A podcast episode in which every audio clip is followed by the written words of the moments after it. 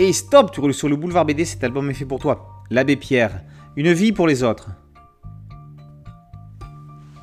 L'hiver approche désormais à grands pas. Et avec lui, l'accentuation des signes de la misère, de la pauvreté pour de nombreuses personnes démunies, sans ressources, sans logement, les sans-abri, plaies difficilement effaçables de nos sociétés dites modernes, civilisées. Mais où est encore l'humanité dans ces sociétés-là? Il y aura bientôt 70 ans, pourtant, un homme d'une voix calme mais tremblante osait crier sa honte face à tant de malheurs sur les ondes de Radio France. Mes amis, au secours, une femme vient de mourir gelée cette nuit à 3 heures sur le trottoir du boulevard Sébastopol, serrant sur elle le papier par lequel, avant-hier, on l'avait expulsée. C'était l'appel de l'abbé Pierre, nous étions alors le 1er février 1954. Aussi célèbre, si ce n'est plus, que l'appel du 18 juin du général de Gaulle, cet appel à la révolte contre la misère, à la lutte contre la pauvreté, marquera à tout jamais les gens qui l'entendirent. Aujourd'hui, la situation n'a pas changé pour des dizaines, voire des centaines, des milliers de personnes partout en Belgique, en France, dans le monde. Ce cri de détresse, cet homme exceptionnel, qui était cet abbé, grand résistant, député français, mais avant tout homme de cœur, a eu un destin incroyable. Abdel de Bruxelles et Vincent Cuvelier nous narrent simplement, sans tralala ou fanfare, la vie de ce moteur de chrétienté, de charité. De son enfance au crépuscule de sa vie, un cheminement exceptionnel le guidera seul contre tous, au départ, à mener cette vie pour les autres, cette lutte contre le mal logement.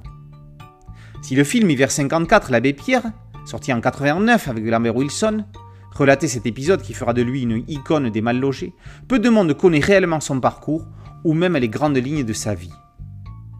Henri Grouès, né à Lyon le 5 août 1912, il sera dès son plus jeune âge baigné par un esprit de charité et de partage. En effet, issu d'une famille bourgeoise enrichie par le négoce de la soie, son père est un homme pieux. Catholique, pratiquant et actif, chaque dimanche, il consacre du temps aux mendiants et sans-abri. À 12 ans, alors qu'il accompagne à la confrérie séculaire des hospitaliers veilleurs, il le voit coiffer les pauvres et même leur laver les pieds. Profondément marqué par ce geste, il décide immédiatement de son avenir. Plus tard, je serai marin, missionnaire ou brigand. Tout y est, il sera les trois à la fois. Marin en voyageant partout dans le monde, dispenser son message et créer ses communautés Emmaüs. Missionnaire par sa foi et sa lutte pour les plus pauvres. Et enfin, brigand en n'hésitant jamais à sortir du rang, à forcer les portes, à bousculer les règles en vigueur. Une narration claire, limpide, pour cette vie épique, romanesque pourrait-on dire. Illustrée dans un dessin naturel, voire enfantin d'Abdel Bruxelles, nous suivons le parcours bouleversant d'un homme touchant, doué d'un pouvoir de conviction et de persuasion incroyable.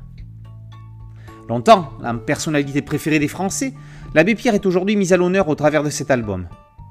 Cet hommage se double par la sortie également sur grand écran du biopic L'abbé Pierre, une vie de combat de Frédéric Tellier avec Benjamin Laverne, acteur de la comédie française, dans le rôle principal, et de Emmanuel Berco dans celui de Lucie Coutaz, la femme de l'ombre qui le secondera, le suivra à partir de la Deuxième Guerre mondiale dans toutes ses folies, ses projets, ses défis.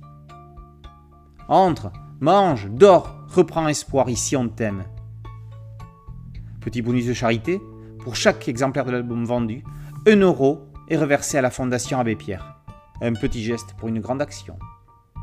L'abbé Pierre, une vie pour les autres, par Cuvelier et Abdel de Bruxelles, est paru aux éditions Casterman.